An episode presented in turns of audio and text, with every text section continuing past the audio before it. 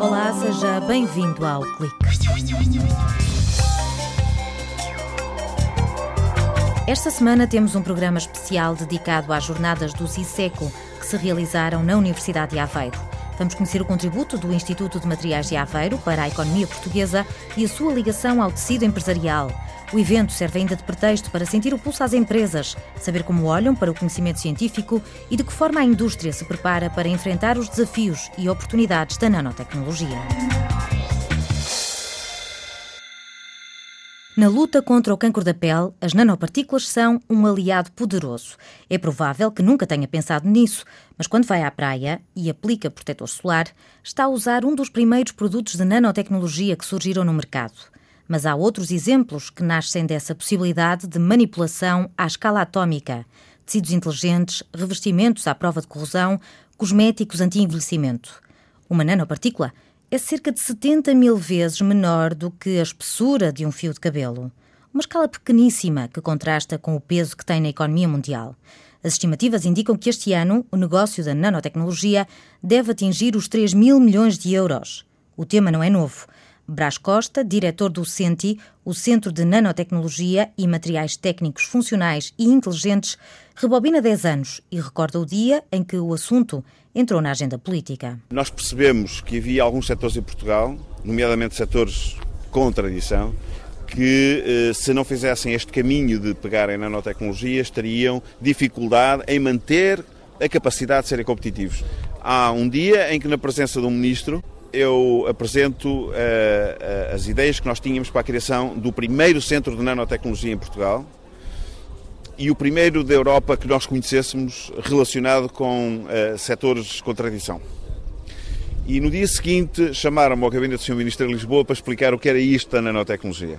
É que naquela altura não se sabia o que era nanotecnologia. Passou uma década, mas será que Portugal está preparado para esta espécie de revolução industrial do século XXI?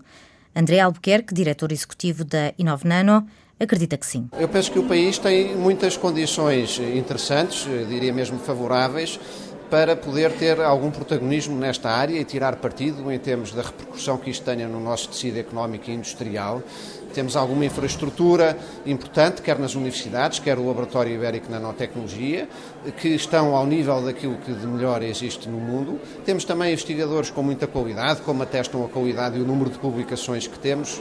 Eu penso que aquilo que falta, porventura, é uma, uma visão, uma abordagem mais holística do tema, isto é, perceber exatamente quais são os setores que pretendemos mais, perceber as cadeias de valor desses setores e depois então tentar promover uma ação estruturada em que todos os atores, designadamente do sistema científico devem tentar ter algum tipo de articulação entre si. Fernando Dourado, da BC Technologies, é um exemplo do que está a ser feito em Portugal. Esta spin-off quer fabricar, por via tecnológica, celulose bacteriana de baixo custo.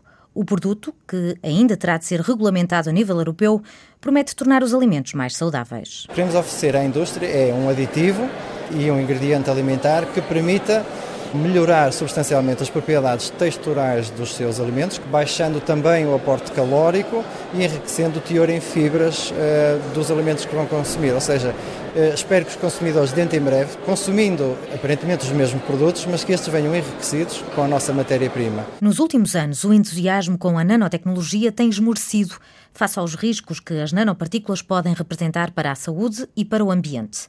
As dúvidas alimentam muita da investigação que se faz em Portugal nesta área. Mas num ponto todos concordam. A ciência e a economia devem andar de mãos dadas, com projetos em rede que juntem empresas e universidades.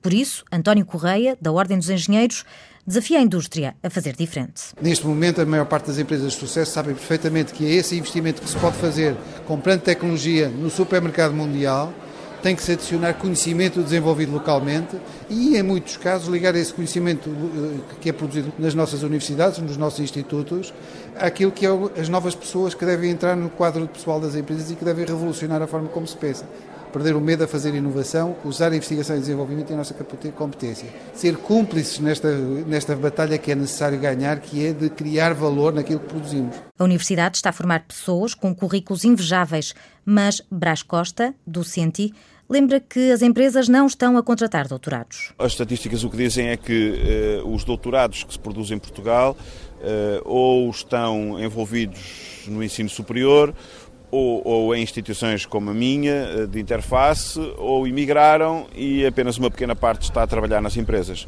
Provavelmente os doutorados que nós temos não estão ainda completamente preparados para desenvolver a sua atividade em contexto empresarial. Provavelmente as empresas não estão completamente preparadas para introduzir dentro dos seus quadros alguém que tem uma, uma formação muito específica, muito profunda, muito particular. João Rocha diz que é tempo de mudar de atitude. O diretor do CISECO acena às empresas com os fundos europeus. Neste momento temos uma, uma quantidade de gente doutorada muito significativa e essas pessoas uh, têm que passar para as empresas porque são essas pessoas que vão ajudar as empresas a uh, iniciar projetos, enfim, de maior valor acrescentado, etc. Eu acho que estamos neste momento nessa altura e há fundos para financiar uma, umas largas centenas de pessoas com doutoramentos nas empresas. Até uma oportunidade que não se pode perder. A União Europeia tem um programa de 100 mil milhões de euros que serão investidos em inovação inovação e na criação de novos produtos durante os próximos anos, através de consórcios entre empresas e centros de investigação.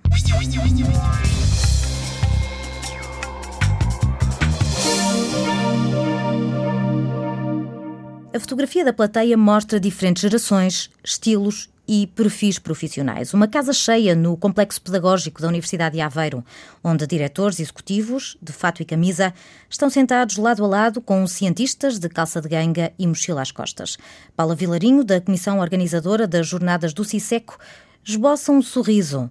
O desejo de criar momentos de convívio e partilha entre a academia e a indústria tinha se tornado realidade. Faltam momentos em que quer a parte da indústria, quer a parte dos investigadores conversam. E, portanto, o que queríamos era criar este momento em que nós pudéssemos trocar impressões e partilha, uh, de um lado, mostrando aquilo que fazemos. Portanto, este era o grande objetivo das Jornadas XSEC. Nós somos um laboratório que faz ciência e que faz ciência fundamental, mas também faz ciência aplicada. Portanto, na área de materiais, nós temos a capacidade de dialogar do ponto de vista científico e técnico para transferir conhecimento para as indústrias. Portanto, a mensagem que queremos passar é olhem para nós como um parceiro para fazer projetos novos e, portanto, ajudar a alavancar a indústria que temos neste país. Mas esta ambição não é de agora. Há muito que o conhecimento científico saiu da gaveta e galgou os muros da universidade. José Nunes, da Cinca, conhece bem o caminho para o campus universitário de Santiago.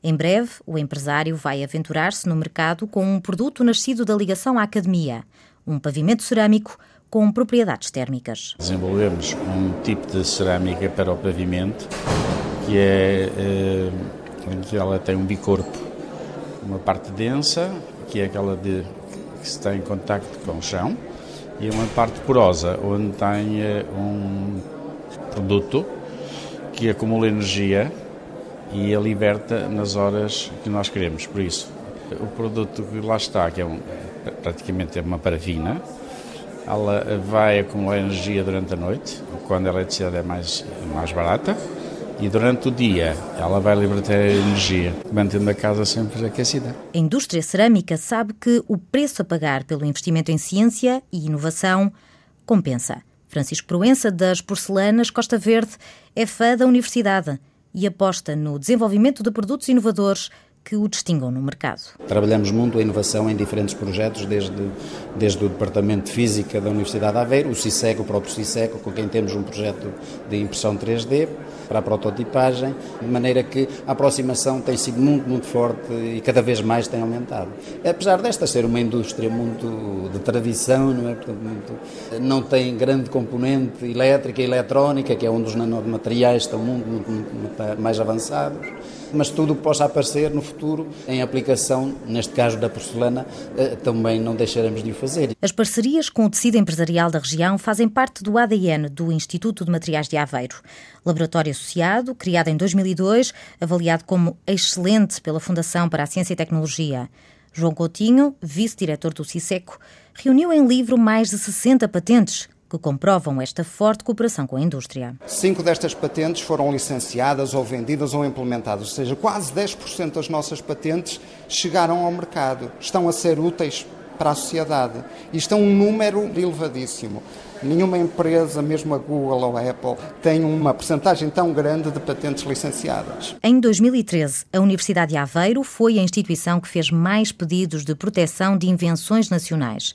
Mas o vice-reitor, Carlos Pascoal Neto, sublinha as dificuldades que as academias sentem em rentabilizar o seu portfólio de patentes. A Universidade de Aveiro está em segundo lugar em número de patentes em número absoluto. Mas se normalizarmos por número de docentes ou investigadores que estiveram na origem daquelas patentes, a Universidade de Aveiro está à frente. É a primeira universidade portuguesa. Nesta lógica de transferência de conhecimento, a transferência de conhecimento há muita forma de, de, de a fazer. É nos projetos de investigação eh, em consórcio com, com as empresas, é, é através de doutoramentos de base empresarial, é nesta colaboração com as empresas de uma forma mais regular. A transferência de tecnologia na perspectiva da transferência de propriedade intelectual proprietária, ou seja, que é convertida na forma de uma patente, essa é uma dificuldade que nós temos sentido nós, na Universidade de Aveiro, mas é uma, uma dificuldade transversal a todas as universidades portuguesas. João Coutinho acrescenta que sem empresas, o conhecimento corre o risco de ficar aprisionado em pósteres e publicações académicas. Para o vice-diretor do CISECO, cabe ao tecido empresarial dar um passo em frente. As patentes em si são apenas um direito que os Estados conferem aos inventores para beneficiar financeiramente do seu trabalho, mas em si não são nada. O que é necessário é que depois a patente se converta numa inovação, ou seja, num produto ou num serviço que chega ao mercado.